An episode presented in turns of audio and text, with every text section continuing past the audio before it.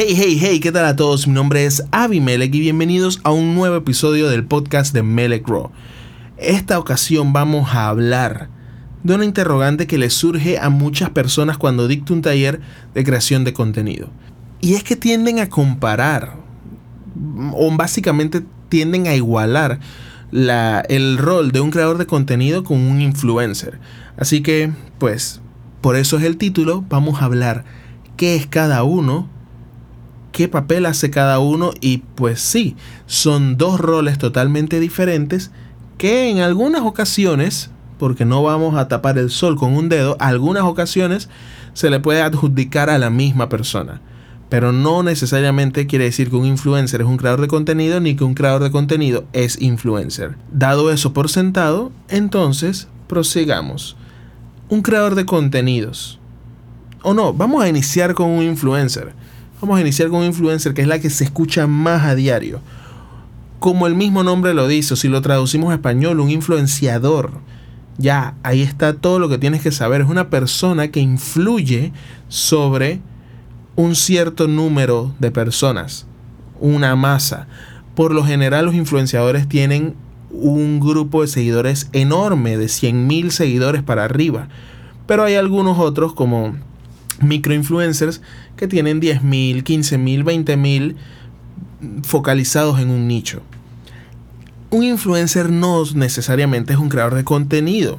Muchas veces repostea contenidos de otras marcas o de otras cuentas, muestra contenidos que le llegan o simple y sencillamente sube fotos de él con sus amigos, con su pareja, con su familia, con sus mascotas, etc. O sea, no necesariamente tiene que ser un creador de contenido.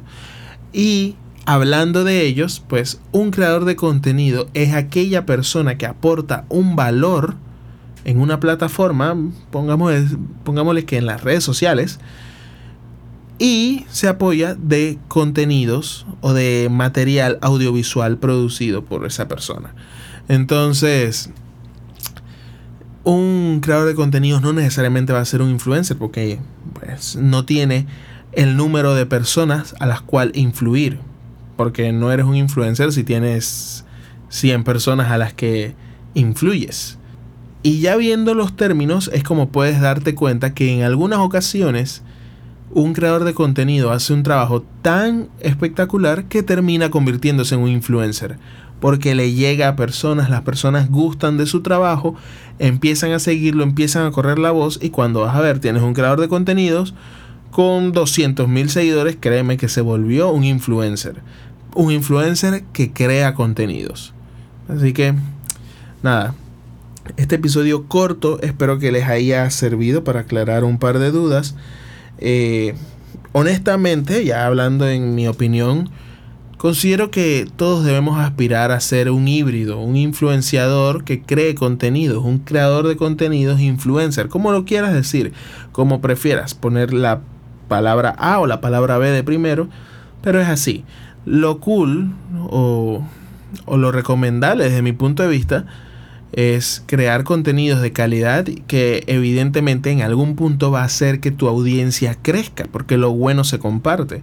De todas formas, no voy a decir que un rol es mejor que otro, simplemente estaría muy cool que todos pudiéramos eh, tener ambos títulos coexistiendo en nuestra misma persona.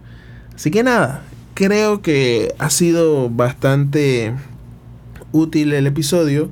Espero que haya despejado algunas dudas y si en algún momento te lo habías preguntado, pues que te funcione. Así que ya sabes, nos escuchamos en el próximo episodio. Vienen temas muy interesantes. Y nada, nos vemos. Hasta luego.